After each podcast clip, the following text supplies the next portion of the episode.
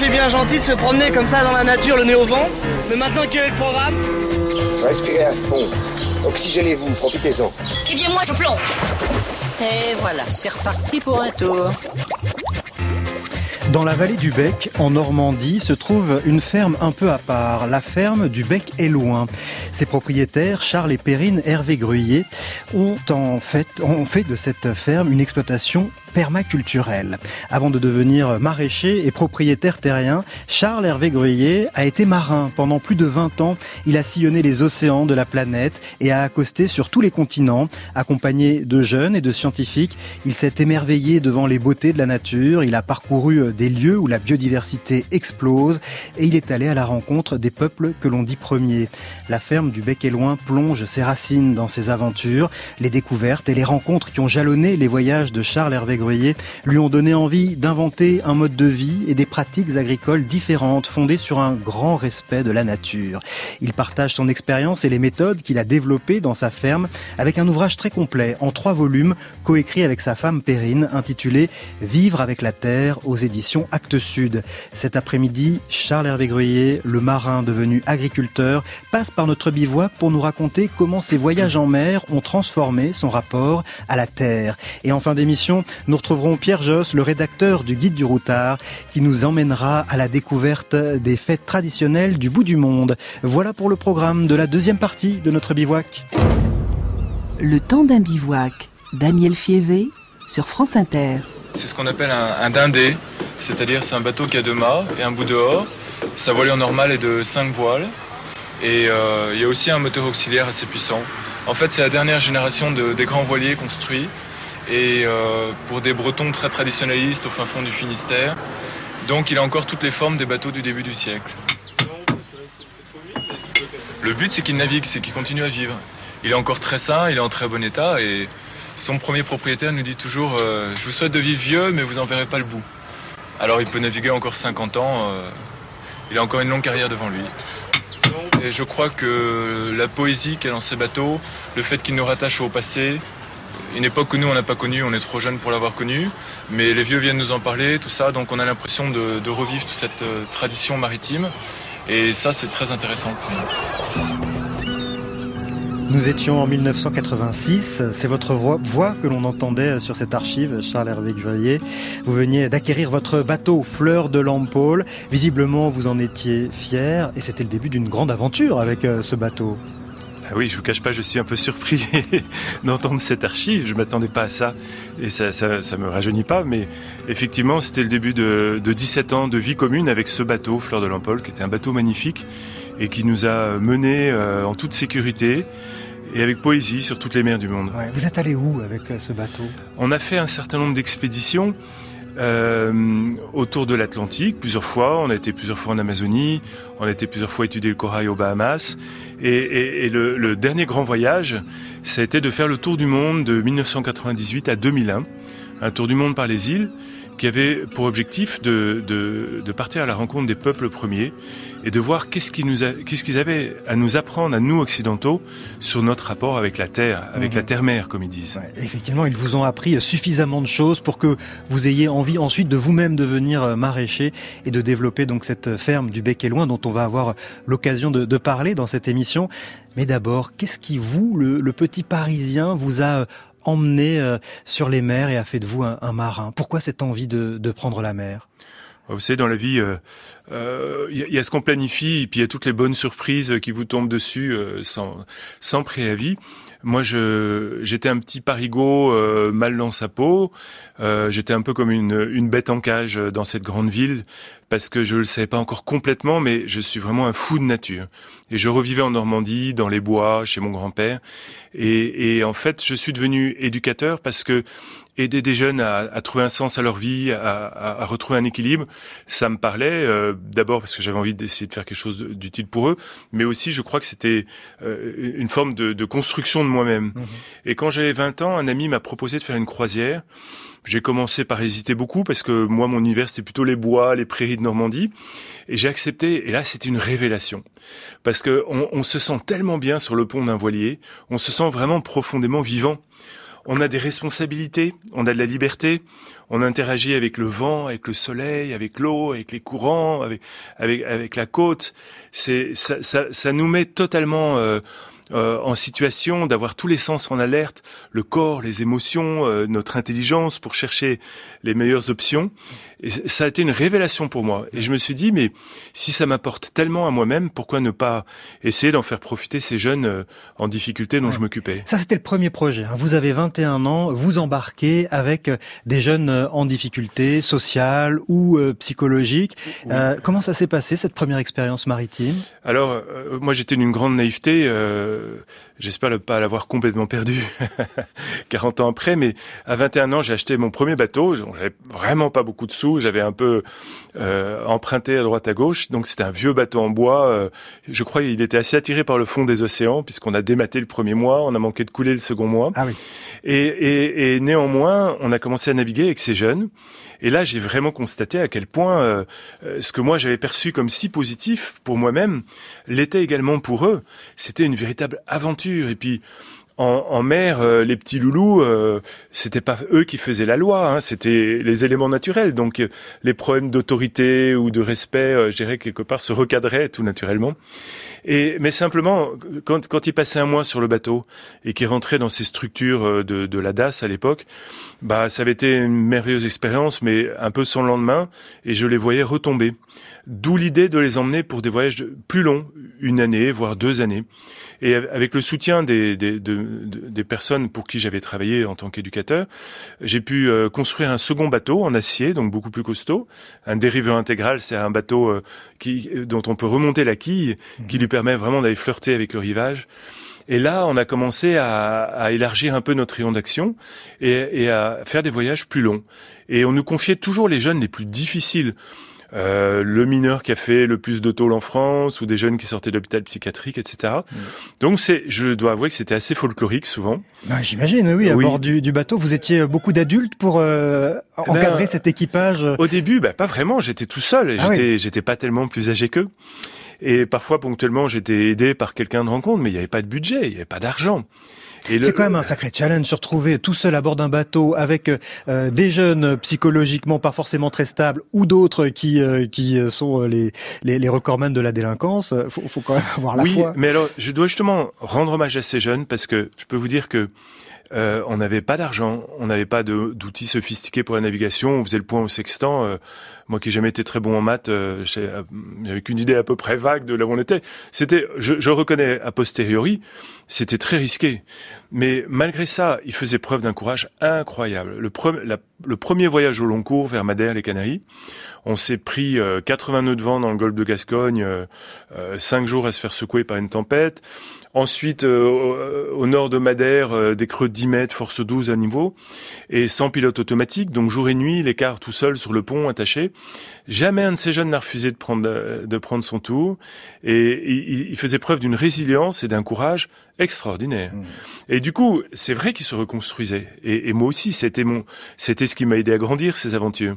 Donc quelque part, on grandissait ensemble et, et, et on y arrivait au, au, au prix d'une sorte de parcours initiatique où il y avait mille tempêtes, récifs à éviter, mais à la clé, il y avait des merveilleuses rencontres.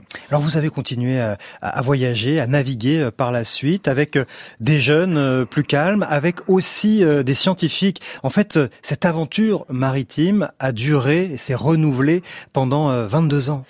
Oui, en fait, au bout d'un moment, je, je dois avouer, j'en avais un peu ma claque et, et je, je, souhaitais vendre mon deuxième bateau.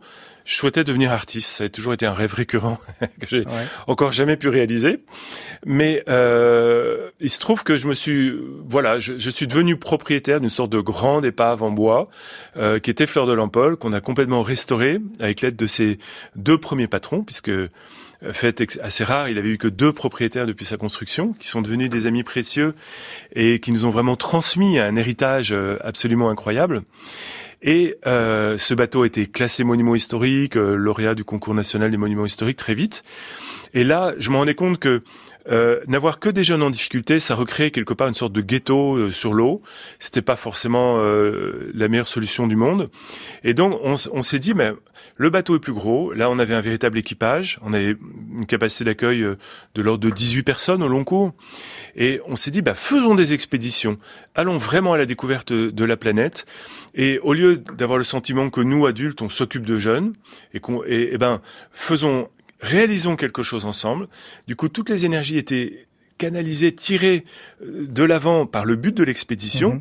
et, et, et, euh, et, ça a complètement tout transformé. Alors ça pouvait être quoi les, les buts de, de, ces expéditions? Des véritables buts scientifiques Oui, absolument. Bah, les, les, les, les trois, quatre premières années, on étudiait les mammifères marins. Je veux dire, qui, qui n'a pas un jour rêvé de nager avec les dauphins ou avec des baleines ou des cachalots ou des orques? On a eu la chance de vivre ça pendant quatre ans et, et d'être accompagné par des scientifiques euh, dont certains euh, étaient les, les, les, plus grands spécialistes mondiaux des cachalots, du chant des baleines, par exemple, comme euh, Roger Payne. Et donc, ces, ces, chercheurs venaient à bord. On partait parfois pendant six mois, huit mois au large des Canaries ou des Açores. Toutes les observations étaient, étaient quantifiées et faisaient l'objet de rapports scientifiques.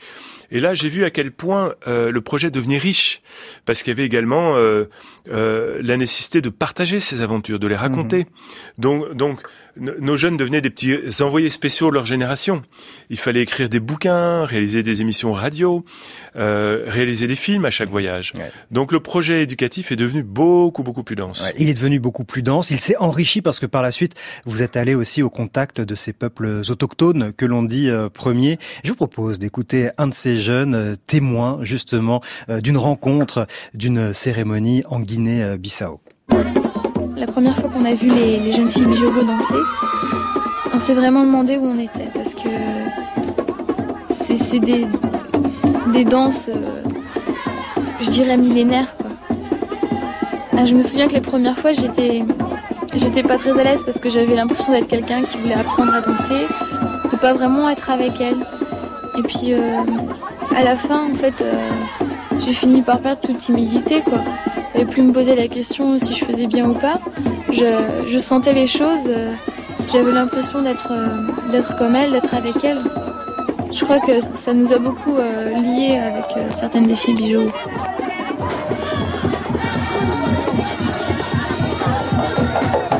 Je crois qu'on m'aurait dit que j'allais participer à un rite millénaire, j'aurais pas cru.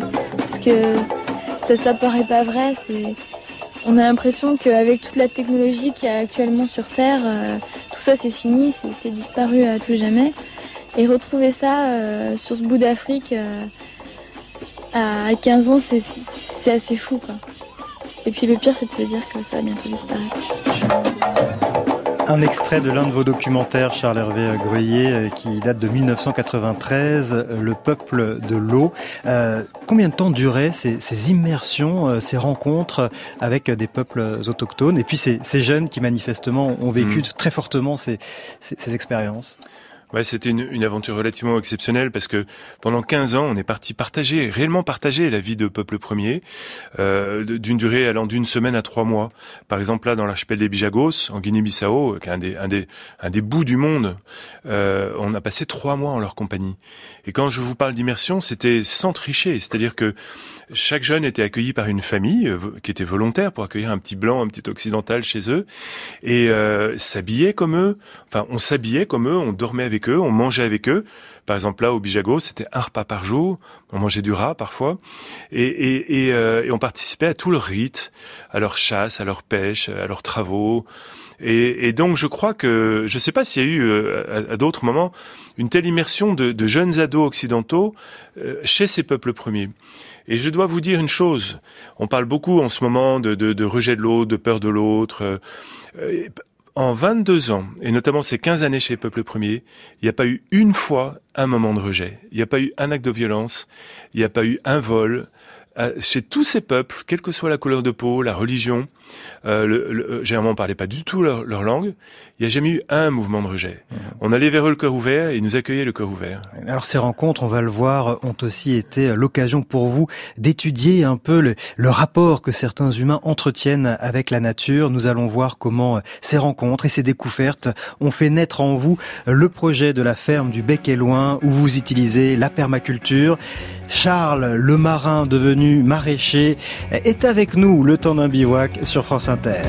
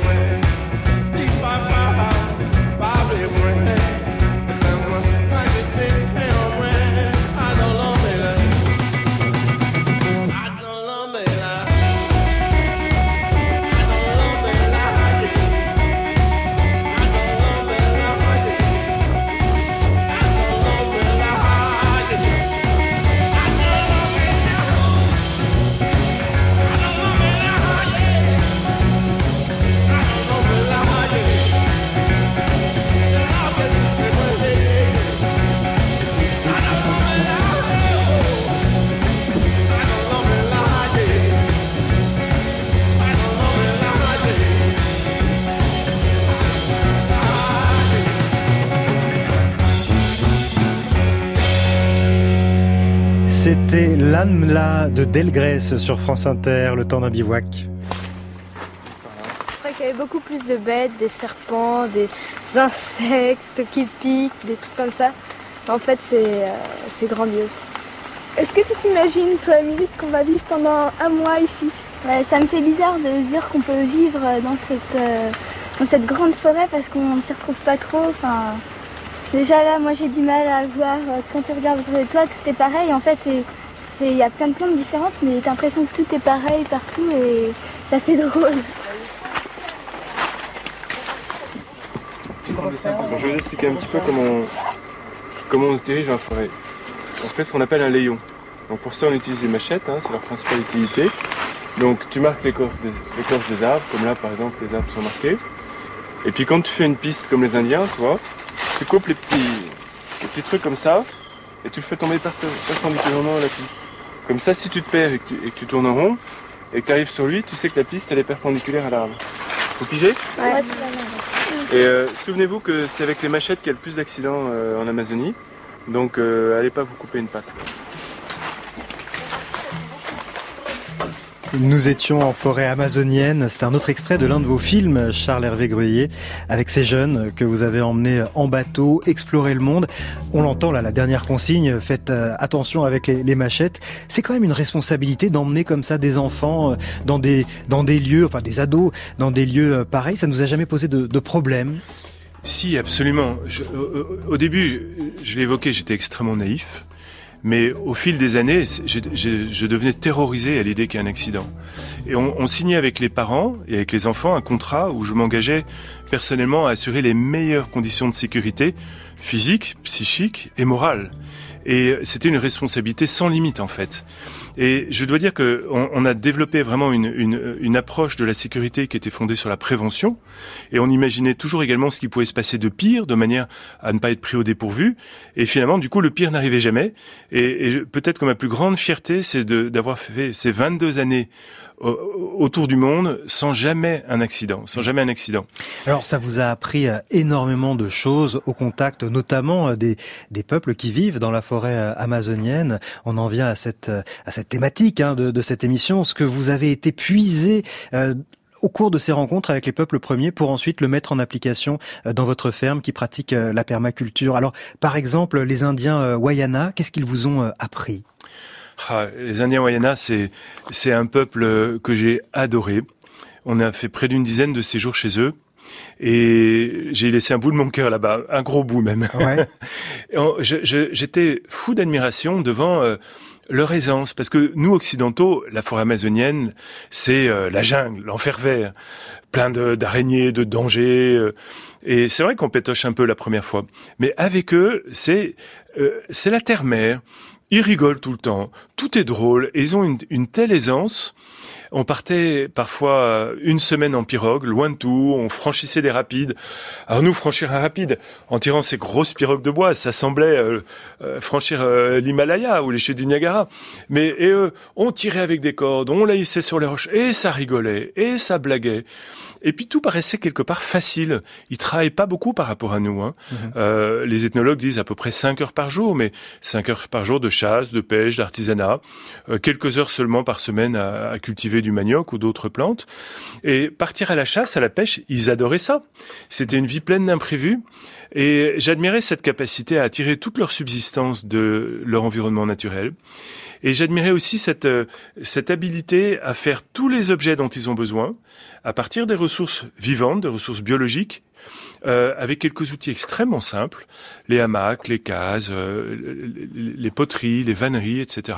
Alors maintenant, oui, ils ont des objets occidentaux, des machettes, des fusils, mais, mais ce mode de vie ancestral euh, mhm. me fascinait complètement, et je sentais dans mes tripes que quelque part, j'étais né là-bas, quelque part, il y avait une part de moi qui était né là-bas pendant ces millions d'années d'évolution. Hum. Alors il y a il y a aussi euh, d'autres endroits qui vous ont euh, marqué euh, comme les rizières en Indonésie. on va y retourner avec l'un des jeunes que, qui vous a accompagné lors de ces voyages et qui lui aussi a été très intéressé par les cultures dans ces rizières. Le paysan là-bas derrière, il est en train de couper l'herbe qui a le long de, des murets de la rizière pour donner à manger à son buffle. Parce que ici, vu qu'ils n'ont pas beaucoup de terre, ils essayent de pas perdre la moindre parcelle de terre. En fait, ils font même pousser des, des haricots le long des murets. Ils sont en train de, de ramasser euh, du, du taro. En fait, c'est un peu bizarre parce que on est, on est complètement au milieu des rivières et on voit une petite grange avec euh, un bœuf et euh, un petit champ de taro comme ça. Et il n'y a, il y a Oui. aucune parcelle de, de terre qui est perdue ici. Ça, c'est les grenouilles qu'on a pêchées hier soir et les, les petites anguilles. Euh, à première vue, ça paraît très appétissant, mais c'est vraiment bon. aucune parcelle de terre euh, perdue. Euh, là aussi, il y a de quoi s'inspirer hein, quand on fait de la permaculture dans la façon dont... Je crois que c'est à Bali notamment que vous avez été euh, très intéressé par euh, le, le travail des paysans. Mais oui, d'ailleurs, le, le concept de permaculture est né en observant ces agricultures du sud-est asiatique qui ont, réussi pendant 4000 ans à nourrir des populations nombreuses sans dégrader leur environnement. Et là, à Bali, on partageait, on était accueillis par une, famille de la plus basse caste, vraiment très pauvre. On vivait dans, dans un paysage d'une beauté à couper le souffle, tous ces flancs de volcans couverts de, de, de terrasses et euh, cultivés très amoureusement. Et ce qui m'a beaucoup frappé là-bas, c'était le raffinement de ces gens qui étaient tellement pauvres. Ils avaient dû vendre leur rizière pour payer la, crémation euh, euh, de, l'enterrement de la grand-mère. Et du coup, ils, ils, ils avaient pas un rond. Mais en même temps, c'était d'un raffinement. Ils étaient beaux comme des dieux. Il y avait la danse, il y avait la musique. Le soir, on, se changeait et il y avait des rituels euh, d'inspiration hindouiste qui étaient pratiqués par la mère de famille. Il y avait, une nourriture, euh, quand il se donnait le mal de, nous honorer, qui était de, de, la gastronomie incroyable, de raffinement. Et, et j'admirais euh, la modestie de ces gens et, et- et le, très haut niveau de culture. Alors, Charles Hervé Greuillet, petit à petit, on voit le puzzle s'assembler. hein. D'un côté, il y a ces pratiques agricoles différentes des nôtres, mais qui semblent euh, efficaces. Et puis de l'autre, il y a une prise de conscience, parce que lors de vos voyages, vous vous retournez à différents endroits, ça dure euh, 22 ans, et vous voyez des paysages évoluer, vous voyez des écosystèmes euh, mal tournés. Donc vous avez un peu ces, ces deux choses en tête. Oui, absolument. On, était aux premières loges pour assister à la dégradation de la planète. On en parlait déjà à l'époque. On, a pu échanger avec Cousteau, avec Théodore Monod, avec euh, René Dumont, Hubert Reeves, enfin des grands témoins de, la biosphère. Mais, c'est vrai qu'on constatait nous-mêmes, on ressentait physiquement la dégradation, la déforestation, la désertification en Afrique. Je me souviens d'un bidonville à, Nouakchott, ou à Nouadhibou plutôt, à Nouadhibou, en Mauritanie, où on était accueillis dans une petite case en carton par un homme handicapé, avec trois chefs faméliques et ses enfants à haillons. Et il nous disait, mon père avait 80 vaches. Et, et, euh, ce qui m'a beaucoup frappé, c'est la dégradation des coraux. Déjà à l'époque, ça s'est Mhm. encore considérablement accéléré, mais on a fait le tour du monde. Moi, je suis un fou de plongée. Je, je, je- on a vraiment, on avait beaucoup de mal, y compris dans les endroits où aucun être humain n'allait, à trouver du corail en bonne santé. Et donc, je sentais monter une sorte de révolte, et j'avais de plus en plus de mal à me situer entre ces peuples premiers euh, euh, où j'étais presque jaloux, j'étais fasciné par leur, leur, leur osmose avec la terre-mère. Et puis en même temps, je faisais constamment la navette avec Paris, avec la France pour monter les films, etc. Et je me sentais de plus en décalage, de plus en plus en décalage avec notre société euh, mercantile, matérialiste. Et en même temps, je suis né là, c'est mon monde. Et je cherchais une solution pour vivre comme un Indien, mais en Occident. Ouais, donc vous avez eu envie euh, de, de remonter à contre-courant. Alors c'est une métaphore que vous utilisez euh, dans euh, l'un de vos livres, Permaculture, guérir la terre, nourrir les hommes. Euh, vous racontez comment, en, en regardant un, pêcheur Wayana, vous vous êtes dit, il, alors il est en train de remonter le courant dans un fleuve avec un, un courant principal très très important, très puissant, et ça vous a donné un peu euh, une piste à suivre. Oui, d'autant plus que c'était un, un petit gamin, c'était le jeune Poupoli que j'ai vu grandir là-bas. euh, euh, et et, euh, il avait peut-être 11 ans, une toute petite pirogue en bois. Autant vous dire que c'est très instable. hein. On écarte le bras, pouf, ça chavire. et on pagayait, il n'y avait pas de moteur. Et, et je voyais ce petit gamin, il remontait les- les- le courant et on a été pêché au pied des rapides qui barrent le fleuve euh, Litani, en amont du village d'Antekumpata. Et il y avait une chute d'eau de 2 mètres de haut et un courant très puissant. Mais ce, cet enfant, avec ce, avec ce savoir ancestral, en s'aidant des bonnes veines de courant, des contre-courants, eh ben, sans effort, il amenait sa petite pirogue au pied des rapides, juste dans une zone de contre-courant, de remous, et là, il lançait son hameçon et il pêchait des piranhas ou toutes autres sortes de, poissons. Et je me suis dit, mais à quoi bon s'épuiser à nager contre-courant? Suivons notre cœur euh, et, et, faisons de la vie euh, une aventure douce plutôt qu'une lutte permanente. Et je crois que quand on cherche à, un peu comme les dauphins d'ailleurs, à utiliser les bonnes veines de courant, eh ben, on arrive à réaliser ses rêves. Donc, en décidant de vous mettre à la permaculture, vous décidez d'emprunter l'un de ces contre-courants, à contre-courant de la, société, euh, du courant principal. Euh, à dire vrai, je n'ai pas réfléchi comme ça de manière stratégique sur les orientations de la société. Je, je voulais vivre selon mon cœur. Je voulais vivre cette harmonie avec la nature. En même temps, j'avais eu la joie d'avoir deux filles, mes deux premières filles. J'en ai, la chance d'en avoir quatre maintenant. Et euh, elles m'ont un peu ramené en France. J'ai vendu mon bateau en 2001. Et là, j'avoue, j'étais un peu perdu parce que, à part naviguer, faire des films, être éducateur, je savais pas faire grand chose. Et euh, je me suis installé dans un petit coin de Normandie, la vallée du Bec et Loin, qui est une très belle vallée. Et, et là, avec mon épouse Perrine, que j'ai rencontrée à cette époque-là, on a cherché à créer un petit jardin d'Éden, où on pourrait en quelque sorte vivre comme les Indiens, mmh. sans être pour autant déconnecté de, de notre Occident moderne, qui n'a pas que des mauvaises choses, bien évidemment. Alors ce jardin d'Éden, il va prendre de l'ampleur, il va faire école. Nous allons voir à quoi ressemble aujourd'hui votre ferme, la ferme du Bec et Loin, et dans quelle mesure vos années de voyage continuent d'irriguer votre rapport à la terre. Vous écoutez France Inter, Le temps d'un bivouac avec Charles Hervé Gruyé.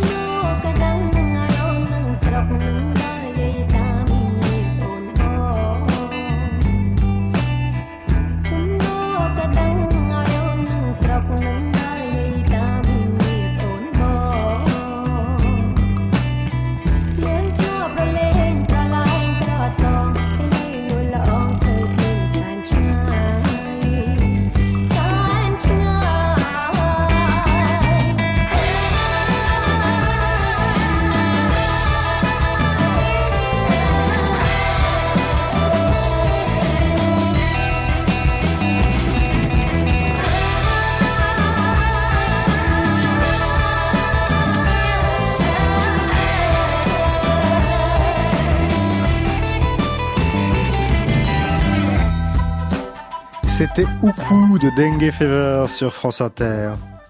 Et les poules, les poules, les poules. Et les poules, les poules, les poules.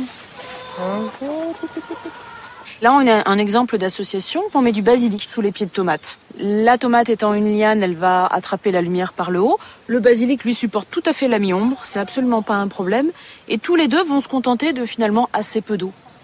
Et le basilic, ayant une odeur assez forte, hein, il est euh, inhibiteur des indésirables qui pourraient venir se coller sur les tomates. Et en plus, La vigne fait un espèce de paravent. Elle dégage de l'humidité, ce qui n'est pas inintéressant pour les légumes qui, sont en dessous. En tout cas, avec un été comme on l'a en ce moment, avec pas mal de chaleur. Et en plus, cerise sur la gâteau, on a du raisin. Donc tout produit, mais le but de chaque plante n'est pas uniquement de produire, c'est aussi de jouer un rôle dans cet écosystème. En fait, tout le monde a plusieurs fonctions et c'est ça qui est génial dans cette fameuse permaculture. Ça donne une confiance et une espèce de, pouvoir. Alors c'est peut-être pas un, une très bonne image, mais être capable de produire sa propre nourriture, ça te donne un truc, tu vois. Genre, euh, voilà, je peux survivre. La voix de votre femme, Perrine Hervé Gruyé, décrivant une parcelle de la ferme du Bec et Loin que vous avez créée ensemble, hein, Charles Hervé Gruyé. Euh, alors, il faut le dire, quand vous avez décidé de vous lancer dans ce projet, vous n'aviez jamais fait aucune école euh, d'agriculture, ni l'un ni l'autre. Vous vous êtes quand même lancé là-dedans euh, comme des novices. Mais complètement niveau zéro. Euh, Perrine était juriste, donc moi j'avais cette expérience de, de, beaucoup de cultures différentes. J'avais aussi quand même euh, tout ce que j'ai pu glaner chemin faisant avec les scientifiques qui nous avaient accompagnés, dont, dont je crois j'avais une bonne connaissance du fonctionnement des écosystèmes.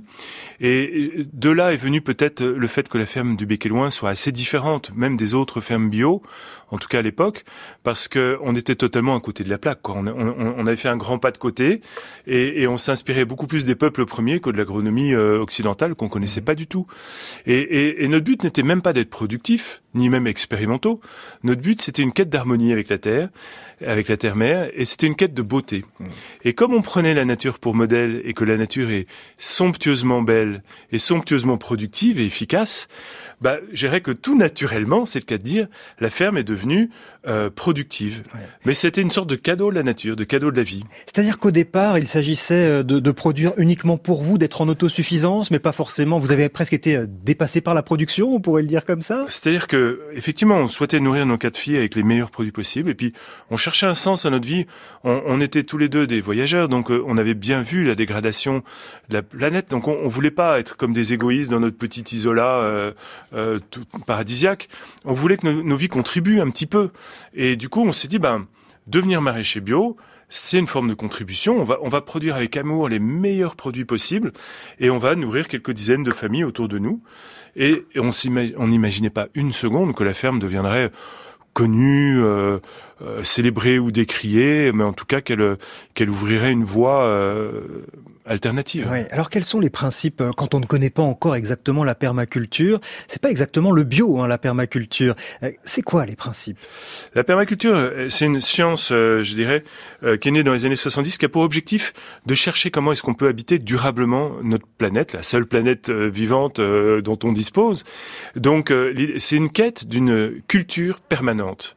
C'est-à-dire, voilà, comment est-ce qu'on pourrait imaginer des installations humaines, des fermes, des jardins, mais aussi la maison de la radio, aussi une entreprise, une ville comme Paris, qui, qui, qui puisse durer euh, des, des, des, siècles, des millénaires, sans bousiller son environnement? C'est une condition absolument indispensable à notre survie. Mmh. Et l'idée simple et forte de la permaculture, c'est on va prendre la nature comme modèle. Parce que la vie est apparue il y a quasiment 4 milliards d'années sur cette belle planète. Elle a façonné complètement le monde qu'on connaît autour de nous. Et la nature marche somptueusement bien. Les écosystèmes naturels sont géniaux. Et, et, du coup, pourquoi, au lieu de la détruire et d'artificialiser la seule planète vivante connue, pourquoi pas plutôt s'en inspirer, se mettre humblement à son école mmh. Et c'est ce qu'on cherche à faire jour après jour dans notre ferme. Ça se rapproche un peu, par exemple, de l'agroforesterie. Quand on, on, se dit euh, dans une forêt, c'est vrai que les, les, plantes se poussent les unes sur les autres. On a l'impression qu'il y a une densité de production euh, euh, finalement phénoménale, bien plus importante que dans les cultures classiques. C'est un peu ça qu'on essaie de retrouver? Euh, Oui, mais la permaculture va encore plus loin. En fait, la permaculture, c'est un peu une sorte de, boîte à outils euh, presque un peu fourre-tout, où toutes les bonnes pratiques préexistantes peuvent être intégrées, donc l'agroforesterie, euh, l'agroécologie, etc. Mais aussi euh, euh, des modes de gouvernance, la communication non violente ou, des monnaies alternatives, etc. Parce que ça va bien au-delà de la sphère agricole. La permaculture n'est pas un ensemble de techniques agricoles réellement. C'est plutôt la quête d'un art de vivre durable. Donc tout ce qui peut contribuer à ce projet est bienvenu. Alors d'ailleurs, vous vous êtes aussi inspiré de, de pionniers de l'agriculture biologique, comme par exemple Elliot Coleman. Je vous propose de le retrouver dans sa serre aux États-Unis, où il, il cultive sur plusieurs étages. Je pense que ce sont les meilleurs épinards qu'on puisse manger.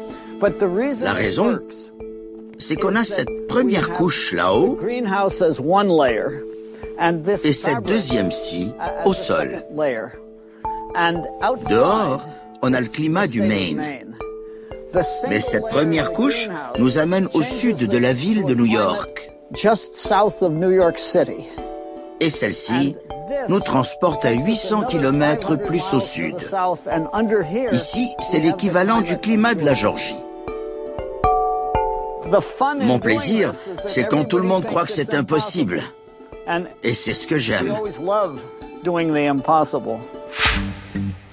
Elliot Coleman euh, en 2018, donc pionnier de l'agriculture biologique, c'est l'un de vos, inspirateurs? Euh, Complètement, c'est un grand maître et un grand ami précieux qui est venu au Bec et Loin. Et, et en fait, notre démarche a été de chercher les meilleures formes d'agriculture naturelle possibles partout autour du monde et d'en faire une synthèse et, et d'assembler tout ça grâce au logiciel permaculture, si je puis dire, pour avoir un ensemble cohérent. Donc on s'est beaucoup inspiré d'Eliot Coleman, de John Jevons en Californie, on s'est inspiré des maraîchers parisiens du 19e siècle. Ah ça c'est intéressant, ça veut dire que au 19e siècle, à Paris, il y avait des, un savoir-faire oui. en matière de culture qu'on a perdu et qu'on essaye un petit peu de retrouver aujourd'hui Mais ça c'est une aventure très rigolote, Daniel, parce que effectivement, euh, Paris était nourri intramuros par des maraîchers qui, qui exploitaient des petites surfaces, mais cultivées avec un très haut niveau niveau d'expertise dans Paris et, autour de Paris pendant toute la seconde moitié du 19e. On a une station de métro qui s'appelle Maraîcher à Paris. Et curieusement, c'était largement oublié de notre mémoire collective, mais c'est resté dans la mémoire anglo-saxonne. Donc c'est passé de l'Angleterre à la Californie, et ces deux maîtres américains, John Jevons et Elliot Coleman, que je viens de citer, euh, se sont vraiment beaucoup inspiré des maraîchers parisiens qui ont laissé des écrits. Ils sont en train de nous rapprendre ce qu'on faisait ici il y a deux siècles. Et en fait, nous, la chance qu'on a, c'est que on peut se lamenter sur notre époque, mais elle offre quand même des opportunités incroyables. On a la chance de pouvoir, sans quitter sa ferme, par exemple pour nous, grâce à Internet, grâce aux bouquins qu'on peut acheter facilement, eh ben, on peut avoir accès à, à peu près toutes les connaissances de l'humanité. Et ce qu'on cherche à faire au Bec et Loin, c'est on cherche à prendre le meilleur du passé, le meilleur de différentes civilisations tout autour du monde, qu'on on les a évoquées, mhm. mais aussi le meilleur de notre époque et notamment des avancées scientifiques contemporaines mhm. pour chercher des solutions pour le monde d'après, le monde post-industriel, post-pétrole. Alors soyons concrets en, une minute trente, hein, parce que le, temps passe vite. Si on fait un, tour virtuel de cette ferme du Bec et Loin, qu'est-ce que l'on voit concrètement? Quelles pratiques agricoles vous mettez en On voit avant tout des arbres, parce que la, ferme est couverte d'une canopée d'arbres fruitiers. C'est un des prés tout nus, et on a planté des milliers et des milliers d'arbres fruitiers. Et je crois que ce sont les arbres qui vont sauver la planète. Et j'invite tous nos auditeurs à planter des arbres. planter, planter aujourd'hui les arbres qui vont nous sauver demain. C'est vital si on veut contenir le réchauffement climatique. Et en tant que paysan, je dis planter des fruitiers parce que non seulement ils vont stocker du carbone et abriter la biodiversité, mais ils vont nous nourrir. Donc nous, on a créé un système complexe parce que la, nature évolue toujours vers des milieux complexes qui sont beaucoup plus riches et résilients. Donc on a des plein de cultures, beaucoup d'arbres, des animaux, etc., des mares, des haies, des forêts jardins. Et nos deux techniques phares, qui sont la culture sur des buttes permanentes, des buttes de terre permanentes et le système de forêt-jardin, qui était inconnu en Occident, viennent des peuples premiers. Et je me suis dit, mais la vie est quand même belle, non? Parce que j'étais tellement admiratif des peuples premiers, j'étais à leur rencontre pendant 15 ans, et aujourd'hui, en tant que paysan, eh ben, j'utilise des techniques qu'ils nous ont offertes. On les étudie avec euh, pas mal de chercheurs euh, de très haut niveau. Il y a des scientifiques qui viennent euh, observer et qui sont même surpris de voir la richesse du sol, ah, parce que ça fait 10 ans que vous cultivez, que vous mettez en place ces pratiques, et le, sol de votre ferme s'est enrichi. Mais les résultats scientifiques sont stupéfiants. À, à tous les niveaux la, productivité, mais l'amélioration des sols, parce que on a eu la chance de partir de sols très pauvres. Mhm.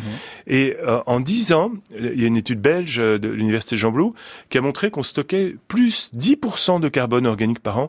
On est jusqu'à 26 fois au-delà des objectifs de l'INRA. Mhm.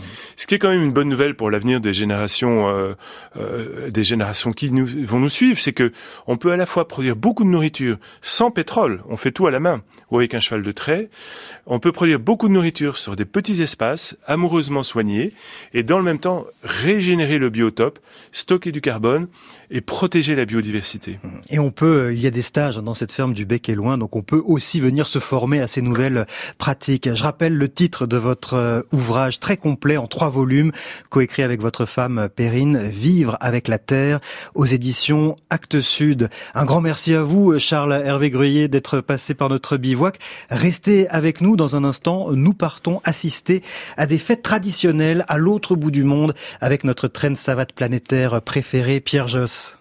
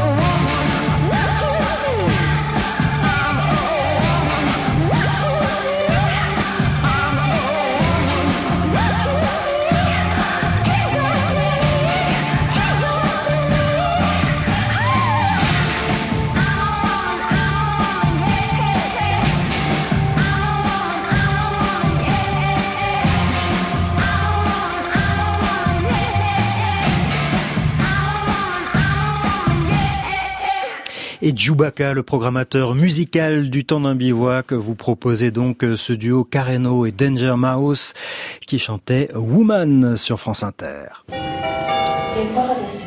Quand c'est pas le bateau, c'est l'avion, toujours les valises. Sur France Inter? Un jour à Bornéo, un jour à Shanghai, un baiser de Russie, un banco à Bangkok. Le temps d'un bivouac. Mais je vous dis qu'il nous aura tout fait Tout, tout, tout Bonjour Pierre Josse. Bonjour Daniel. Vous êtes le rédacteur en chef du Guide du Routard et aujourd'hui vous aviez envie de, de nous faire faire la fête? Oui, parce que la plupart des gens, ils voyagent bon pour rencontrer euh, d'autres gens, pour voir des beaux paysages, des musiques sublimes, etc. Et trop souvent, ils oublient les fêtes et les festivals. Parce que c'est une question d'organisation pensez pas que c'est vraiment trop bête de louper une fête grandiose, nationale ou locale, à deux jours près? C'est-à-dire vous, vous partez deux jours trop tôt, vous arrivez trois jours, deux jours trop tard. Voilà. Et c'est un peu rageant. Et c'est un peu rageant. Mais alors, il y a en plus des fêtes qui ne sont pas toujours à la même date, qui sont toujours à date fixe. Alors, comment on fait dans ce oui, cas-là? Oui, alors là, oui, c'est le problème, c'est les fameuses fêtes qui suivent un calendrier euh, lunaire. Alors là, bah, qu'est-ce qu'on fait? Eh bien, on, on essaye de, de, de, de, savoir dans quel créneau, ça se joue quand même à 15 jours, 3 semaines, dans quel créneau se situe cette fête. Et puis ensuite, bah, d'organiser euh, son voyage. Par exemple, l'exemple du Passola. Alors, qu'est-ce que c'est? Alors, le Passola, c'est l'événement majeur de l'île de Sumba.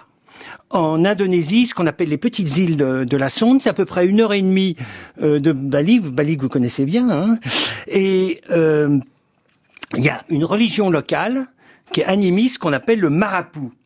Et euh, les grands prêtres euh, du Marapu euh, vont être décisifs dans la décision des, de la fête. Ah oui, ce sont les prêtres qui décident quand est-ce qu'on fait la fête, donc c'est difficile de savoir à l'avance. Exactement.